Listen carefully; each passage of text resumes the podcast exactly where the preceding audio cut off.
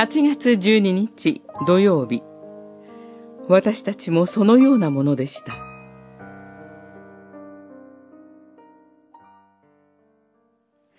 知らないのですか？みだらなもの、偶像を礼拝する者、貫通する者、談笑、難色をする者、泥棒、強欲な者、酒に溺れる者、人を悪く言う者、人のものを奪う者は、決して神の国を受け継ぐことができません。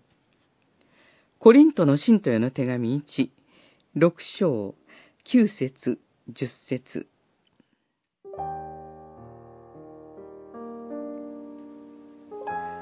この世に習ってはなりません。むしろ、心を新たにして、自分を変えていただきなさい。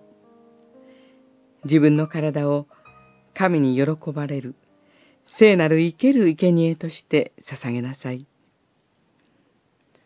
私たちは、この世に染まりやすいものです。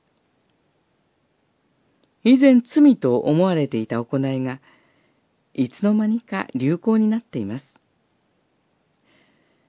最大人口約70万人を有した港町コリントには、1000人の神殿売春の男女がいたと言われています。町の名前まで不道徳な行いと関連づけられるほどでした。しかし、キリストにおいて希望はいつもあります。この教会にはかつて、大変な生き方をしてきた人もいました。あなた方の中には、そのようなものもいました。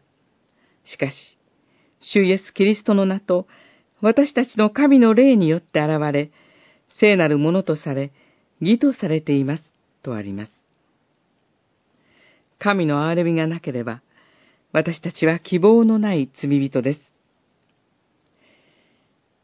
みだらな行いを避けなさい。私たちの体は精霊の神殿です。代価を払って、私たちは買い取られたのです。恵みの家にのみ救われた私たちには、神の栄光を表す特権が与えられています。